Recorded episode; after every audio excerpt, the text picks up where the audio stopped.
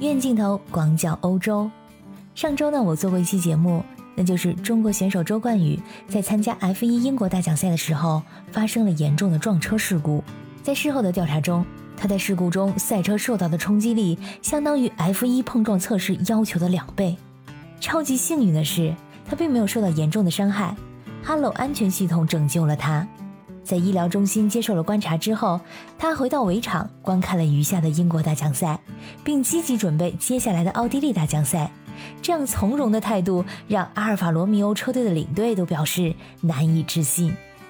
周冠宇在七月十号举行的 F1 奥地利大奖赛中，以第十四名的成绩完成了比赛。在这场比赛中，法拉利车手勒克莱尔在最后的时刻虽然遭遇赛车离合器的问题。但他顶住了压力，时隔七场比赛再度夺冠。而主场作战的红牛车手维斯塔潘获得了第二名。有小伙伴问我有没有去现场观看这奥地利大奖赛？虽然我这次并没有去现场观赛，但是可以跟大家聊一下这条位于奥地利斯宾尔伯格小镇的 F1 传奇赛道——红牛赛道。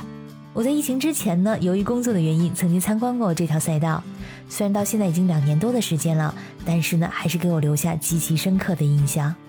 红牛赛道又称作红牛环赛道，它是位于奥地利施戴尔马克州斯皮尔伯格小镇的一条赛道。施戴尔马克州呢，也是施瓦辛格的故乡。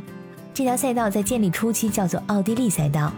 从1970年开始，一直到1987年的18年间，都是举办 F1 奥地利大奖赛的场地。这条赛道呢，拥有山区的秀丽景色，长度是5.942公里，拥有18条弯道。除此之外，它还是一条高速并且独特的赛道，弯道的速度极快，在一圈中能够明显的感觉到赛道高度的变化，单圈的海拔高度差达到了六十五米。由于地势的原因，赛道的高速弯角非常的难以驾驭，因此呢，得到了车手的一致好评。但是这条赛道对引擎以及轮胎是一种极大的考验，和它拥有的秀丽景色不同，可以说是非常凶险的一条赛道。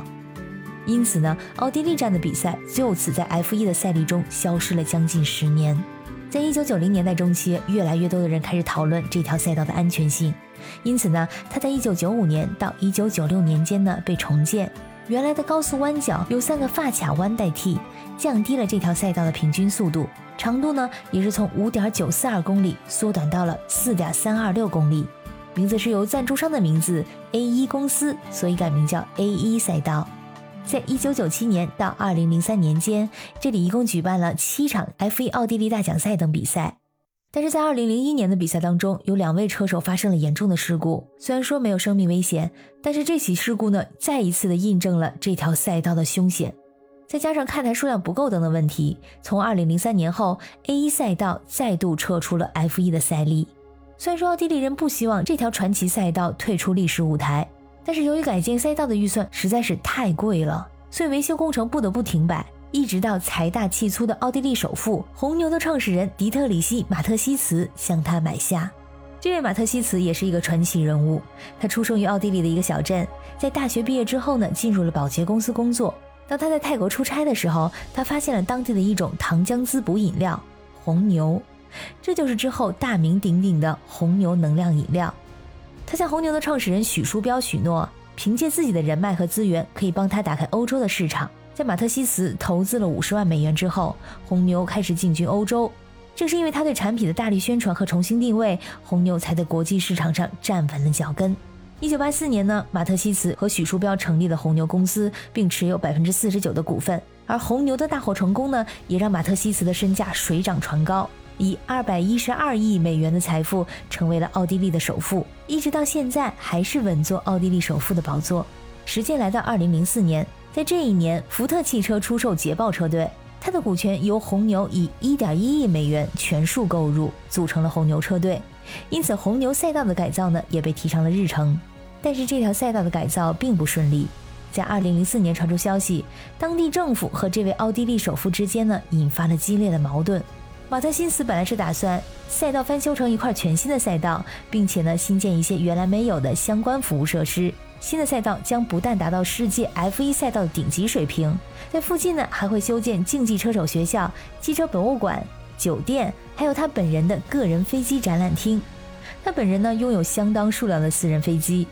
但是当地政府却以污染环境为理由，坚决抵制这一计划的执行。